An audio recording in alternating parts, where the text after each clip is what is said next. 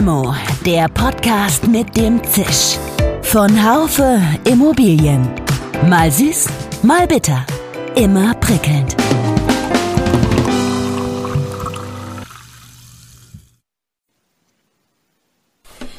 One, two, three, four. Bum, bum, bum, wadum, bum, ba, yadam, badum, bum, ba, wadam, badum, yadam,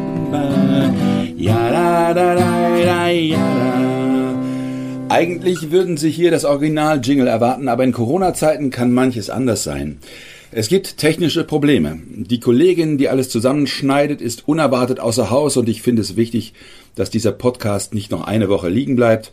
Auch ohne Jingle gilt, Sie hören Limo, den Podcast mit dem Zisch. Das passt eigentlich gar nicht zum Zisch. Viele nachdenkliche Töne. Denn die Lage für den Einzelhandel und auch besonders für den Shoppingcenter-Markt ist schwierig geworden. Es wird von allen Seiten ein großer Kraftakt erforderlich sein, um das ganze Gebilde wieder zum Laufen zu bringen. Shoppingcenter werden mittelfristig mit völlig neuen Strukturen aufwarten müssen. Das meint zumindest Ingmar Behrens, Managing Director des German Council of Shopping Places. Aber dieser Mann wäre nicht er selbst, würden sich in die nachdenklichen Töne nicht auch viele optimistische Aussagen und sogar Aufbruchssignale mischen. Ich fragte ihn zunächst, wie sein Tag heute aussieht. Wir haben um eins eine große äh, Arbeitsgruppen-Telco, weil wir heute sozusagen die ganzen Ideen für die ähm, für die Politik formulieren müssen. Okay. Äh, Stichwort Wiedereröffnung das ist äh, auch ein Wettrennen der Verbände ein bisschen. Das gefällt mir nicht so ganz, ist aber nachvollziehbar. Mit welchem, mit welchem Verband seid ihr denn gerade im Wettrennen? Äh, also im Prinzip äh, ist es so ein bisschen ZIA und HDE, ne? Ah, okay, okay, okay. So, und wir sitzen ja genau in der Mitte, das macht das für uns ja eigentlich ganz sympathisch. Ähm, für die beiden anderen aber natürlich dann an der Grenze immer schwierig, ne? weil die natürlich wissen, dass wir eigentlich viel besser als Mediatoren geeignet sind, als wenn jemand nur Immobilie macht oder nur handelt. Mich würde erstmal interessieren, wie sieht dein Tag aus? Was musst du, was, was bist du zur, zur Zeit dabei äh, zu organisieren? Welche Signale gibt es für eine Zeit nach der Krise? Ja, im Moment fahren wir eigentlich auf Sicht in vielen Bereichen. Ähm, das heißt, äh, wir sind ja an, an sozusagen drei Messpunkten, kann man fast sagen, orientiert. Das eine ist, äh, wir schauen auf das, äh, was die Politik äh, empfiehlt und auch vorschreibt und ähm, welche, ja, welche Konzepte eigentlich in welchen Bundesländern ähm, umgesetzt werden. Das ist zum Glück einigermaßen jetzt vereinheitlicht, nicht ganz. Das äh, stellt viele in der Shopping-Center-Branche voraus, äh, Herausforderungen, weil du unterschiedlich agieren musst in den einzelnen Bundesländern. Ansonsten, wir schauen, wie gesagt, was die Politik dort vorschreibt. Das Zweite ist, man guckt natürlich auf die europäische Entwicklung der Infektionsrate ja. um auch da ein Bauchgefühl zu kriegen, wie entwickelt sich das und letztendlich auch zu vermessen, wo stehen wir hier in Deutschland, also ein bisschen die Zukunft abzumessen. Also kommen wir da in der nächsten Zeit sozusagen gut durch, in der durch die erste Welle so der dritte Bereich, äh, auf den wir eigentlich gucken, ist, ähm, was passiert global, also was passiert auf der Welt. Wir haben ja schon einige Länder, die die erste Welle hinter sich haben. Wir haben einige Länder, die mitten in dieser ersten Welle sind, wie Amerika, Beispiel New York. Ähm, und äh, daraus versucht man auch so ein bisschen abzulesen, ähm, was heißt das für, für Deutschland? Machen wir gerade alles richtig? Blicke ich nach New York, sage ich ja auf alle Fälle. Blicke ich aber sozusagen auch in asiatischen Raum, kommt man ja auch auf den Gedanken, das hätte man etwas früher einbremsen können.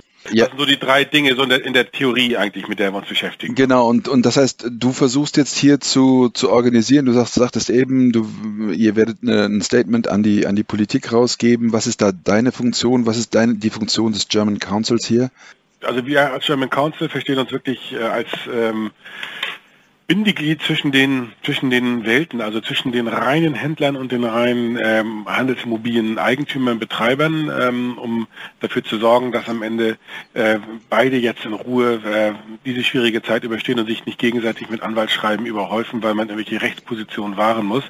Dem Einzelhandel geht es zurzeit ja wie der Hotelwelt äh, sehr schlecht, keinerlei Umsätze, kaum Umsätze, abgesehen im Einzelhandel von zwei Segmenten, Drogerie, Apotheke auf der einen Seite und das andere Lebensmittel-Einzelhandel. Aber auch dort ähm, hören wir, dass natürlich bestimmte Segmente dort an Warengruppen nur gekauft werden und nicht per se jetzt eine, eine Gewinn- und Umsatzsteigerung dort stattfindet.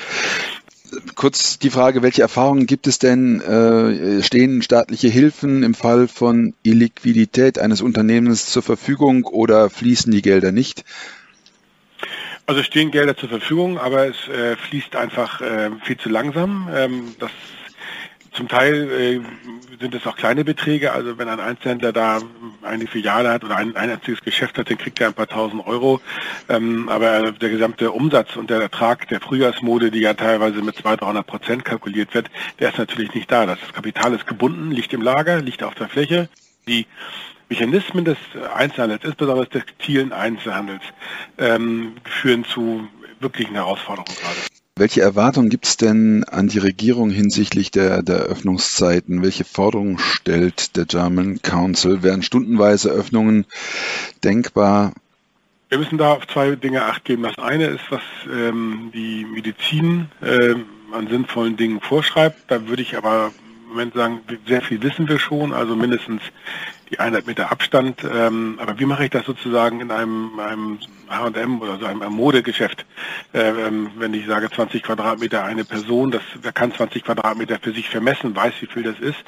Also da muss man sicher drüber gucken, was die Regierung uns dort vorschreibt, damit wir auch sichere und gesicherte Handlungsempfehlungen haben. Denn am Ende des Tages äh, ist der äh, Betreiber eines Geschäftes einer Mall verantwortlich für die Sicherheit seiner äh, Besucher. Und das würde ich hier unter auch verbuchen. Ähm, also ich muss auch für die Gesundheit, die Sicherheit an der Stelle auch gucken, dass alle da sich gut äh, bewegen können.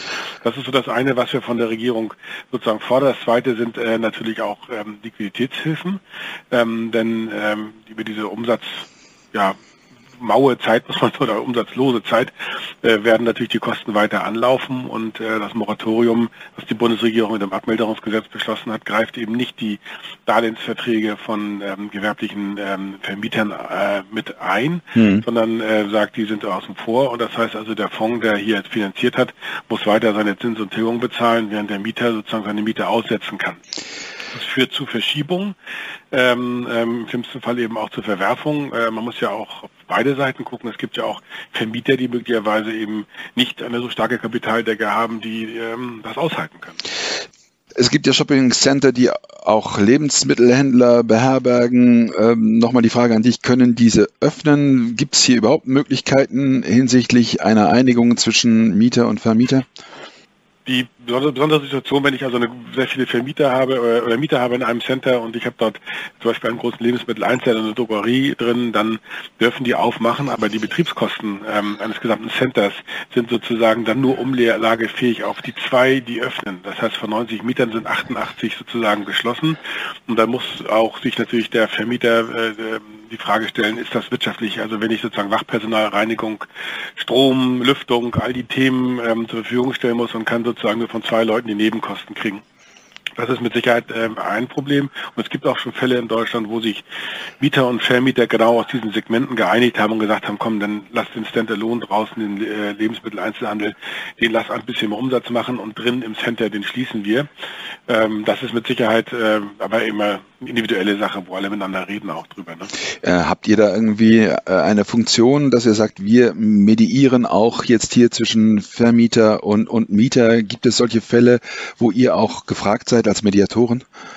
Also wir sind eher in der, in der platonischen Rolle, dass wir diesen Code of Conduct äh, entwickelt haben und zur Verfügung gestellt haben, also sozusagen ein Verhaltenskodex in diesen Krisenzeiten und auch in den Zeiten sozusagen in der Anlaufphase nach äh, dem äh, völligen Lockdown, ähm, wenn die Regierung das sozusagen wieder freigibt, dass man sozusagen auf, partnerschaftlich fair auf Augenhöhe über einen Lastenausgleich, über eine Lastenverteilung, eine gemeinsame Bewältigung dieser ganzen Situation spricht. Da ist unsere Kernrolle. Wir sind bislang ähm, in verschiedenen Telefonkonferenzen oder Telefonworkshops äh, immer mit Mietern und Vermietern sozusagen auch zusammen gewesen, teilweise mit über 20 äh, Personen unterschiedlichen Unternehmen und haben dort schon gemerkt, dass man sehr viel äh, in diesen Gesprächen verhandeln kann. Aber direkt in die Mediation oder die Verhandlungsbegleitung sozusagen zwischen einem Streitfall, äh, einem Vermieter-Mieter sind wir bislang noch nicht gegangen. Würde ich auch nicht unbedingt unsere Kernkompetenz sehen. Und wir hoffen ja auch, dass die meisten diesen Code of Conduct jetzt auch wirklich äh, nutzen und sich darüber verständigen. Also alleine im europäischen Kontext haben wir heute Morgen festgestellt, ist das über 3200 Mal in englischer Version runtergeladen worden. und äh, wird auch teilweise diskutiert auf LinkedIn und Co. Da merken wir schon, das ist ein, eine Messlatte und ähm, äh, am Ende des Tages ist es ja für alle eine neue Situation, aber es hat auch keinen Sinn, jetzt äh, einen aus der Wertschöpfungskette rauszusuchen und zu sagen, ah, der Eigentümer hat am meisten Geld noch auf dem Konto, da halten wir das mal da schadlos, es müssen alle gemeinsam zusammenstehen, jeder muss einen Teil dazu beitragen. Und ähm, von der Regierung, die das ja verantwortet, äh, müssen wir uns dann da Lösungen, äh, ich sag mal, vorschlagen lassen, die wir auch umsetzen können, die auch wirklich helfen. Ja, bei dem Code of Conduct äh, ist es ja, es ist ja eigentlich dann wirklich eine eine eine äh, eine Verhaltensregel, wenn wenn die diejenigen, äh, die sich verhalten sollen in einer bestimmten Art und Weise, diesen Code auch unterzeichnen. Wie wie ist es hier gelaufen? Zwischen wem ist es ein Vorschlag vom German Council mit der mit der Bitte, ihn doch zu erfüllen? Wer hat an diesem Code of Conduct mitgearbeitet? Verbindlich ist er ja anscheinend nicht. Ähm, ja, der Code of Conduct ist sozusagen ein Exportartikel in der, in der kleinsten ähm, genetischen Form aus Australien. Ähm, die Australier haben sich äh, relativ früh vor anderthalb Wochen äh, damit in die Öffentlichkeit begeben und die großen Spitzenverbände der australischen, äh, des australischen Handels, der Handelsimmobilienwelt haben gesagt, also ähm, liebe Regierung, wir müssen uns hier irgendwo einigen, weil das, was ihr da bestimmt, äh, sorgt für ein, ein, ein Riesenproblem in unserer Branche. Und wenn wir da nicht irgendwelche Verhaltensregeln, Spielregeln aufstellen, dann gibt das ein Problem. Wir haben das übertragen auf Deutschland, ähm, haben das übersetzt ins Deutsche und dann in äh, deutscher Gründlichkeit könnte man fast sagen, das Ganze ausgearbeitet, juristisch äh, begleitet, aber eben nicht äh, mit dem Ziel sozusagen hier ein Vertragswerk zu schaffen, sondern eben auch Ausgleich auf beiden Seiten äh, zu moderieren, Verständnis für beide Seiten. Und dort haben wirklich 20 äh, namhafte äh, Mieter und Vermieter, jeweils pari 10 in der Arbeitsgruppe gearbeitet, äh, die insgesamt ungefähr 80 Prozent aller Shoppingcenter in Deutschland managen und ungefähr 18.000 Filialen auf der anderen Seite äh, sozusagen äh, besitzen in, in Deutschland. Und äh,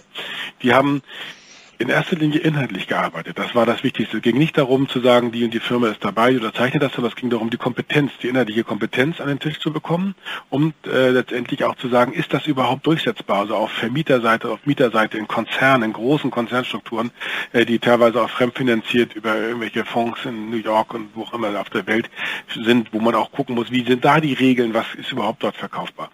So, und das hat dazu geführt, dass wir diesen Code of Conduct jetzt fertig haben und ähm, der Gedanke war ganz am Anfang in der Tat zu sagen, so, es müssen den so und so viele Firmen unterzeichnen.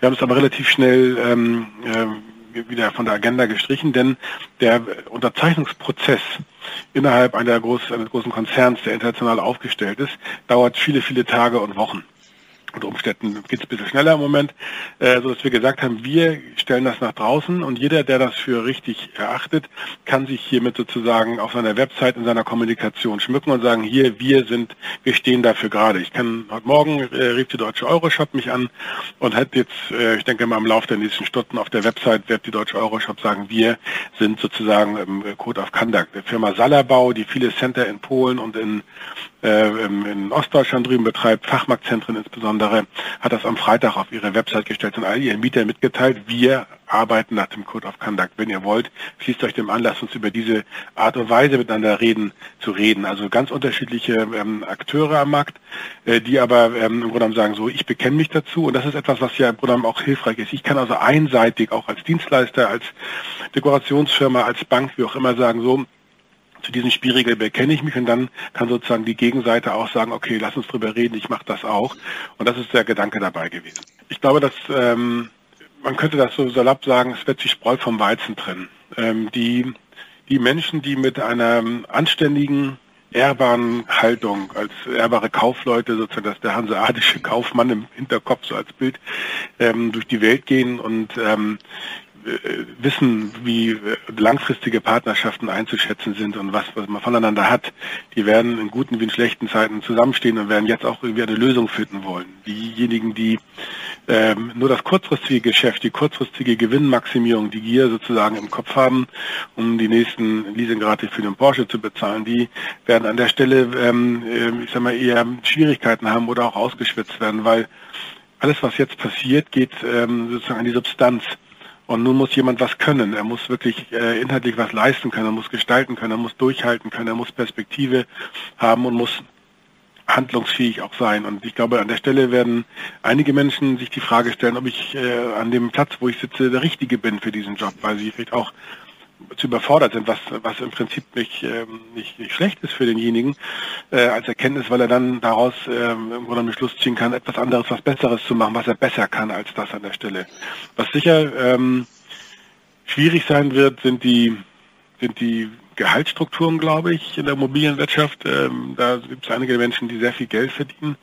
Ähm, und ob das so in der Folge funktioniert, äh, ob es da eine Regulierung gibt, die am Ende des Tages auch irgendwie stattfinden muss. Äh, ich glaube schon, dass man mit einer gewissen Demut und ähm, maßvollen Haltung äh, wirtschaften muss. Und ähm, wer jetzt äh, Immobilien hat, die mit 90 Prozent fremdfinanziert sind, die Bank auf einmal jetzt aufgrund von Mietausfällen oder äh, anderen Abwertungen, die ja heute auch schon äh, überall diskutiert werden, äh, aus Bankensicht, aus Bewertersicht, ähm, dann was nachlegen muss an Eigenkapital, der wird Schwierigkeiten haben, wenn auf einmal die Bank sagt, du musst jetzt 20 Prozent Eigenkapital nachlegen und ich habe 100 Millionen draußen, wer hat denn 20 Millionen liegen?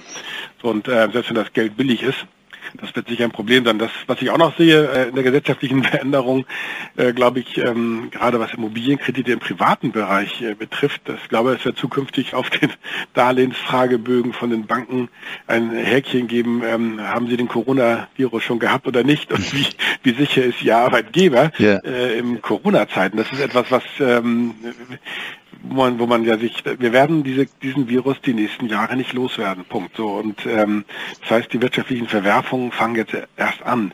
Und äh, ich glaube, das wird für viele Menschen ähm, eine möglicherweise sehr bittere Erfahrung sein, ähm, weil sie sozusagen einfach aussortiert werden aufgrund einer Firma, die, ich sag mal, Coronavirus anfällig ist ähm, und äh, möglicherweise auch dann ihr eigener Job da in Frage steht. Also Digitalisierung wird hier vieles, vieles sehr beschleunigen. Und ähm, das wird einige Menschen aus dem Stuhl schleudern, so könnte man das sagen, glaube ich leider. Schauen wir uns mal die Händlerseite an. Die sitzen ja auf einem riesigen Schaden. Es ist die Rede von 100 Millionen äh, unverkauften Gegenständen bis Ende März. Allein im Bereich des Textileinzelhandels kommt da jetzt kommt da jetzt wirklich die große Konsolidierung. Äh, wer wird es schaffen? Wer wird es nicht schaffen? Ich meine, es, du sagtest es eben.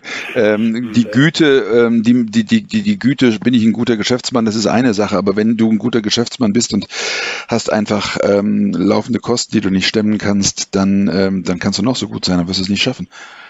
Das stimmt.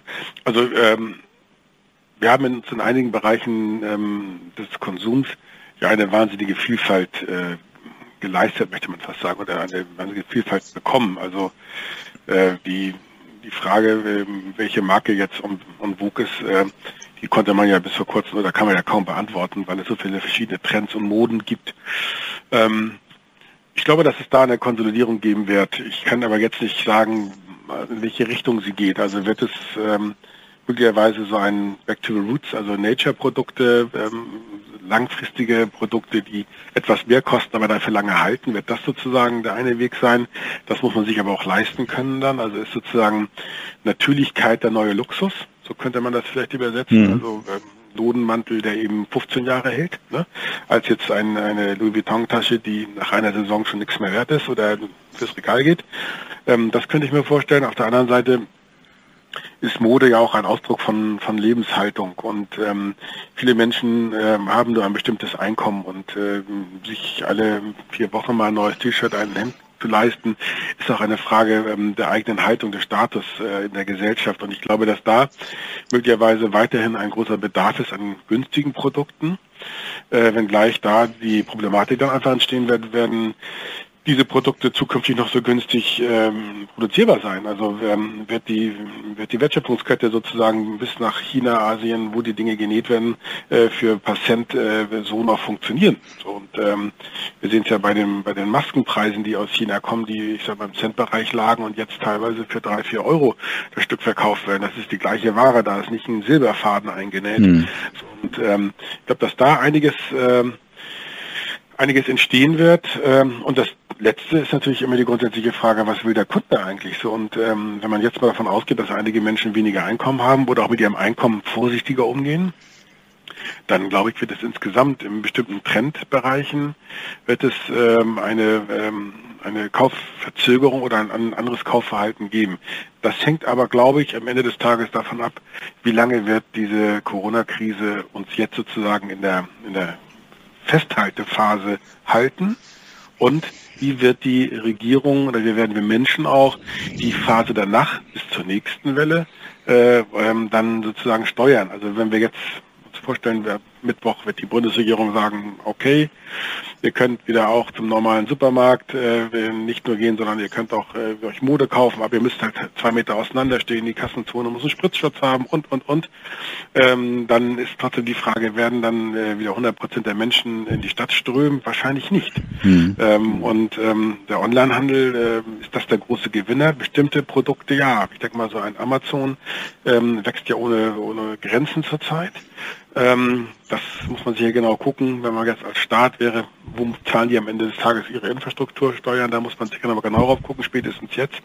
Aber Zalando ähm, geht von einem Verlust, da stand letzte Woche aus, von nur 350 Millionen Euro und für dieses Jahr und ähm, überlegt Kurzarbeit zu machen oder hat das zum Teil auch so und ähm, sieht man natürlich auch die Gefahr bei solchen, solchen Herstellern. Äh, oder gucken wir in die Städte. Das Trendprodukt äh, im letzten Herbst war ohne weiteres der E-Roller, mit dem jeder in Berlin durch die Gegend geeiert ist und sich da fast ums Leben gebracht hat. Die Dinger sind einkassiert. Ende aus. Hm. Das war's. Hm. So. Äh, also ähm, werden die Leute wieder E-Roller fahren? Hm, ich weiß es nicht. Äh, ähm, das ist natürlich Entwicklung. Also im Moment haben wir, haben wir eine Zeitenwende die kann größer und kann kleiner sein, aber es ist auf alle Fälle eine Zeitenwende.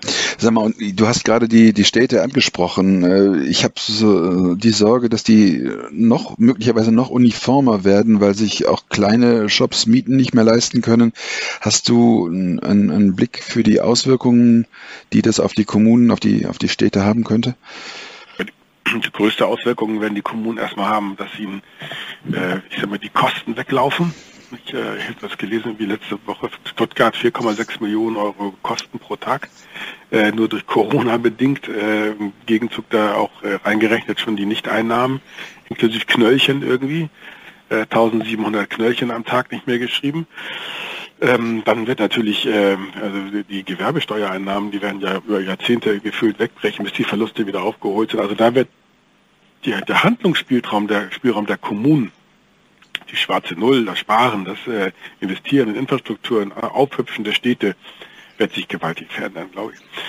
Ähm, die Städte selbst?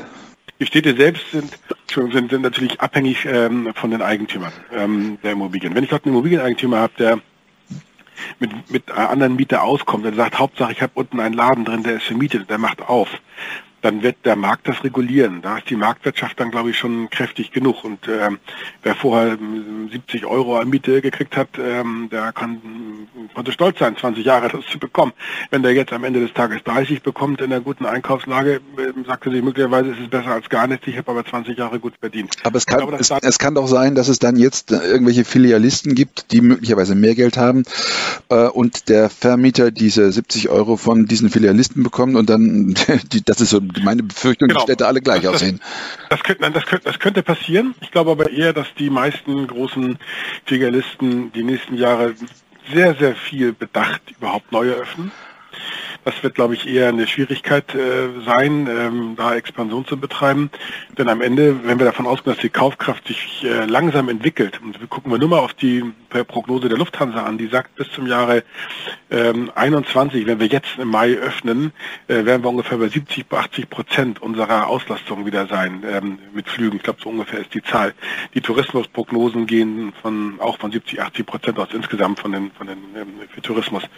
Ähm, wenn wir das mal parallel an die, an die, äh, an die Handelsimmobilienwelt in Städten legen, dann können wir ja auch sagen, es wird einfach weniger Frequenz geben in Städten. Und ähm, dann werden auch die, Ex die Expansionsleute von großen Filialisten sich überlegen, wo gehe ich noch mit einem Laden hin? Ähm, Mache ich sozusagen alle alle 800 Meter ähm, einen neuen Store, weil ich sozusagen dann die Leute dann irgendwann schon abfange oder ähm, konzentriere ich das an bestimmten Stellen. Das könnte ein Vorteil für Shopping Center sein, weil da kriegen die Leute alles auf einem Platz. Sicherheit, Sauberkeit und Service on the top.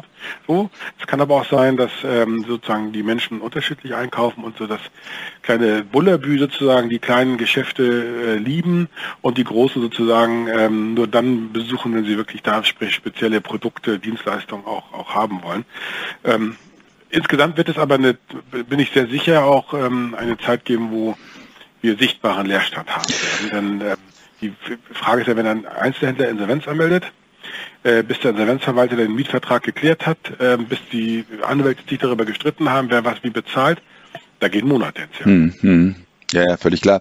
Rechnest du denn, was, was äh, Transaktionsgeschäfte betrifft, mit Nachholeffekten, wenn sich die Krise mal legt? Äh, ich meine, es hat ja schon vor der, vor der Krise vieles auf eine Stagnation im Einzelhandelsimmobilienmarkt hingedeutet. Schwierig wirklich vorher zu sagen, aber es gibt ein paar Indikatoren dafür, von denen ich glaube, dass das Transaktionsgeschäft äh, nach der Krise steigen wird oder ansteigen wird, äh, aber zu niedrigeren Preisen. Warum? Ähm, Im europäischen Kontext äh, scheint Deutschland im Moment das beste Land zu sein, was äh, sozusagen die Krise meistert, äh, mit auch zumindest bisher sehr erfolgreichen Zahlen. Wir sind da sehr stabil. Ähm, wenn wir das so beibehalten ähm, und auch wirklich die Zahlen ähm, Ende des Tages noch weiter runtergehen, dann ähm, sind wir für viele Investoren an der Stelle richtig stabil und das bedeutet Sicherheit im europäischen Kontext. Also wenn ich hier mein Geld investiere, dann erstes in Deutschland. Das Zweite ist, äh, wir haben bewiesen, dass wir sozusagen uns als Bürger an Regeln halten können, ohne dass es große Schwierigkeiten gibt. Bis jetzt zumindest. Auch das ist wiederum, also habe ich Mehrfamilienhäuser habe ich sozusagen Mieter drin, kann ich davon ausgehen, dass das irgendwie funktioniert. Und ich habe als drittes sozusagen einen Staat, der auch in der Lage ist, auch wirtschaftlich in der Lage ist, hier ähm, mögliche Löcher und Lücken so zu stopfen, dass ich als Eigentümer ähm, und Vermieter auch da an der Stelle sozusagen gewisse Sicherheit habe. Das alles auf der einen Seite. Das zweite, es ist wahnsinnig viel Geld, nach meiner Einschätzung weltweit unterwegs und liegt dort und will investiert werden. Und ähm, die Verzinsung in Staatsanleihen ist Null bis Minuszins. Äh, und äh, da, wo es noch Zinsen gibt, ist das Risiko auch ungleich größer. Deswegen glaube ich, äh, dass es eine Menge Menschen gibt, auch hier in Deutschland, äh, Unternehmen, die darauf warten, äh, sozusagen mit sehr gut gefüllter Kriegskasse jetzt in äh, fallenden Preisen irgendwann zu kaufen. Das glaube ich schon. Mhm. Also wenn ich mir die Unternehmenswerte angucke vom, ähm, von großen Immobiliengesellschaften, äh, die Aktienkurse. Da muss man doch nur, Beispiel, ich bin gerne beim deutschen Euroshop. Lege da bitte mal die äh, gegebenen Aktienkurs, die, die rein Immobilienwerte und Mietwerte an. Das ist ja, ähm, die ist ja völlig unterbewertet. Hm. Also die kann ich ja, also kaufen, hinlegen, warten äh, und äh, äh, das sind ja alles Top-Standorte. Ist ja nicht so, dass das irgendwie ähm, B-Standorte sind. Also ich glaube, man muss da jetzt ein bisschen gucken, wenn der erste Rauch der Schlacht hier verzogen ist. Ich glaube schon, dass da Leute kommen. Ähm, die Hochpreisphase, würde ich sagen, ist definitiv vorbei. Also ähm, Objekte, die irgendwie im Handelsimmobilienbereich irgendwie bei über 40-fache gehandelt worden sind, mhm. das halte ich für, für äußerst schwierig. Da muss man schon wirklich was top bieten, sehe ich im Moment aber so in den Standorten nicht. Ähm, und am Ende muss man auch sagen, ich sag mal, alles, was da drunter ist, ist ja immer noch top. Was wird diese Krise jetzt für Shopping Center bedeuten? Wird es eine Bewegung geben, dass die mehr auf Gastronomie setzen als auf eine andere Form von Läden? Das hatte sich ja schon angedeutet. Ich glaube, ich hoffe auch, dass die Menschen wieder in die Center gehen und ähm, möglicherweise werden Fachmarktzentren am Rande der Peripherie eher besucht werden, weil es dort offene freie Parkplätze gibt ähm, und keine Parkhäuser, äh, wo man sich dann noch enger vielleicht begegnet. Das weiß ich aber nicht. Ähm, das könnte ein, könnte ein, ein, ein Trend sein. Was mit Sicherheit ähm, eine Frage sein wird, wie werden die Food Courts in Zukunft angenommen? Food Courts, hast du ja selber gerade gesagt, waren ja eine Zeit lang oder sind ja sozusagen äh, ein, ein wirklicher Trendbringer, die auch großartig von den Menschen angenommen werden, weil ich an einem Platz äh, sozusagen mich äh, durch die ganze Welt essen kann und, ähm, und vom Vegan bis äh, zur Haxe. Und ähm, das gefällt den Menschen, es die Mittagspause, sei es aber auch der Samstag, samstagliche Bummel oder mit der Familie beim Italiener oder wo auch immer was essen. Oder gemeinsam sozusagen in der Mitte des Foodcourts, jeder holt sich sein Tablett von seinem Restaurant äh, und dann hat man unterschiedliche Mahlzeiten schnell und günstig sozusagen. Das, das glaube ich, ist äh, etwas, was wir angucken müssen, ob die Menschen wieder losgehen ähm, zu essen. Ich habe das ähm, gestern gehört ähm, aus China dass ähm, die Food Courts ähm, sofort wieder zu 100 Prozent besucht worden sind, während die Umsätze im textilen Bereich äh, 20, 30 Prozent der Vergleichszeiträume im Vorjahr äh, hatten. Dort wurde, gab es also sehr viel Nachholbedürfnis, endlich wieder nicht äh, kochen zu können oder zu müssen und äh, essen zu gehen.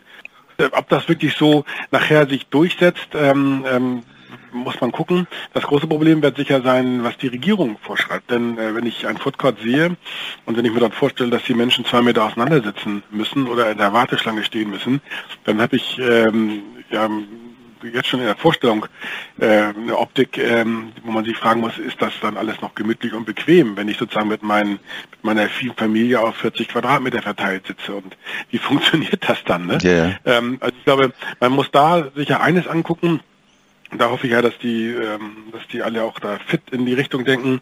Ähm, der Lieferservice aus dem Foodcourt heraus ist eigentlich wie die Apotheke, die heute auch zwei Eingänge braucht im Shoppingcenter, ist aus meiner Sicht das A und O. Also ähm, ich kann mir die Sachen abholen, ich kann sie mir bringen lassen. Ähm, ich glaube, dass die Logistikaufgabe eines gut organisierten Shoppingcenters ähm, in Zukunft eine viel größere sein kann, als wir uns das heute überhaupt vorstellen, weil ich an einem Ort die Dinge zentral steuern kann. Ich kann auch ähm, möglicherweise Parkhäuser umbauen in große Logistiklager mit Robotern, die die Sachen raussuchen und ausliefern. Also ich kann dort eine ganze Menge zentral in einer Stadt für eine Stadt organisieren. Und ähm, da muss man sicher darüber nachdenken, welche Aufgaben ähm, Center in Zukunft haben. Äh, aber beim Foodcourt muss man sicher ähm, schauen, wie der Mensch das annimmt. Es kann auch sein, oder das erlaubt ist. Das ist, glaube ich, die entscheidende Frage. Ja. Ich glaube, die Menschen werden es, es, sehr lieben, in dem Moment, wo wir wieder essen gehen dürfen, äh, draußen einfach was essen zu wollen, woanders, weil man wirklich, glaube ich, fast alles im Kochbuch jetzt runter hat, nach vier Wochen oder nach zwei Monaten nachher. Äh, und dann will man wirklich mal einen Döner wieder essen oder mal was anderes, was man irgendwie, ja, sonst einfach mal so zwischendurch genossen hat. Vielleicht entwickelt sich der Mensch auch dann mit einer anderen, ich sag mal, Freude und Demut äh, und sagt, wie toll, ich gönne mir heute mal beim Italiener eine Pizza. Und es ist nicht so ein Standardprodukt, was man irgendwie dreimal am Tag isst. Letzte Frage nochmal zu anderen Themen. Also ich, ich habe das Gefühl, Corona überlagert im Moment wirklich alles, aber äh, das German Council hat ja nun viele andere, andere Themen auch noch äh, in, in, in der Pipeline. Du hast mir selber äh, erzählt von deinen Tourist, äh, Terrorismusaktivitäten, diese ganze Terrorismusproblematik, äh, mit der du dich in der letzten Zeit sehr intensiv auseinandergesetzt hast. Inwieweit ist in der jetzigen Situation dafür überhaupt noch Raum? Inwie, inwieweit, inwieweit gibt es andere Themen, die äh, jetzt in dieser Zeit noch gespielt werden? Und wenn die nicht gespielt werden, wann kommen die wieder? Wir haben uns ja nach 2016, nach dem Amoklauf oder McDonalds in München und dann zum Ende sozusagen am OEZ zusammengeschlossen und haben eine Security-Kommission innerhalb des Verbandes gegründet, in der alle namhaften Vertreter von Center-Gesellschaften und anderen Akteuren drin sind, die sich mit diesem Thema befassen. Also welche Bedrohungslage haben wir, äh, was bedeutet die für die Shopping Center? Es hat ja durch die äh, den IS-Terrorismus sozusagen dann eine neue Dimension bekommen. Ähm, Shopping Center gehören äh, laut BKA äh, zu den vier weichen Zielen, Flughäfen, große Veranstaltungen, Bahnhöfe und eben auch Shopping Center, ähm, die dort im Fokus sind. Und ähm, diese Themen denken wir natürlich jetzt gerade parallel weiter, denn das, was gerade passiert, auch diese jetzt geplante oder diskutierte Wiedereröffnungsphase, ist ja ein Teil dieses Gedankengutes. Ähm, wenn ich da von der Theorie ausgehe, dass ein Amoklauf oder ein Terroranschlag ein Shoppingcenter äh, treffen würde, habe ich danach wieder eine Phase, wo ich äh, den Wiederanlauf organisieren muss. Also wir sind da schon in gewissen Parallelitäten. Das ist das eine, äh, wo wir eben weiter auch an diesen Themen denken, in der Hoffnung, dass sie natürlich nie passieren. Äh, das Zweite, was wir dort äh, natürlich jetzt auch gerade herausfinden und diskutieren, ist die Frage der Überwachung, äh, der Technologie, der Videoüberwachung. Ähm, es gibt Unternehmen, auch ein Mitglied von unserem, von unserem Verband, was äh, zurzeit ähm, stark experimentiert mit zusätzlichen Wärmebildkameras. Also wo ich möglicherweise auch äh, erkennen kann, äh, wenn die in die Läden reinkommen, hat jemand Fieber, ja, nein. Ähm, das ist im Moment in einem Praxistest wohl bei Arztpraxen in der Überlegung, ob ich das großflächig in einem Center machen kann, statt heute Datenschutz äh, Beauftragtenmäßig würde ich sagen, auf gar keinen Fall. Aber hier muss die Diskussion eben auch ähm, neu geführt werden. Und genauso Überwachung von Shoppingcentern, wenn ich ein Center jetzt stilllege, äh, ähm, weil ich eine Regierung keine, keine Öffnung mehr habe, haben darf, ähm, da muss man sich die Frage stellen, müssen da jetzt zehn Leute äh, Wachpersonal laufen oder kann ich theoretisch mit anderer Technologie äh, dieses Center einfach auch günstig äh, schützen und richtig bewachen. Und dann die letzte Frage auch natürlich, Stichwort Plünderung, solche Themen haben wir zum Glück in Deutschland noch nicht gehabt. Aber wie kann ich solche sicherheitsrelevanten Bereiche äh, ähm, sozusagen auch scharf schalten direkt mit der Polizei? Auch da brauchen wir wiederum eine völlig andere Technologie, die wir zurzeit nicht haben. Die Welt ist globaler geworden und sie ist dadurch auch komplizierter geworden. Ich äh, höre einen gewissen, einen gewissen Optimismus raus, dass wir möglicherweise aus der Krise ähm, dann doch auch einiges mitnehmen und dass wir da ein, ein, bisschen auch in Punkten jedenfalls gestärkt hervorgehen. Ingmar, ich sage dir äh, ganz herzlichen Dank für, für das Gespräch, das du geführt hast in einer Zeit, wo du nicht viel Zeit hast. Und ich bedanke mich bei Ihnen, liebe Zuhörerinnen und Zuhörer. Schön, dass Sie dabei waren. Freuen Sie sich jetzt schon auf die nächste Folge von Limo. Und wenn Sie keine Folge verpassen wollen, abonnieren Sie den Podcast doch einfach in Ihrer Podcast-App. Schön, dass Sie dabei waren. Bis zur nächsten Folge von Limo, dem Podcast mit dem Zisch von Haufe Immobilien. Um keine Folge zu verpassen, abonnieren Sie doch einfach den Podcast in Ihrer Podcast-App.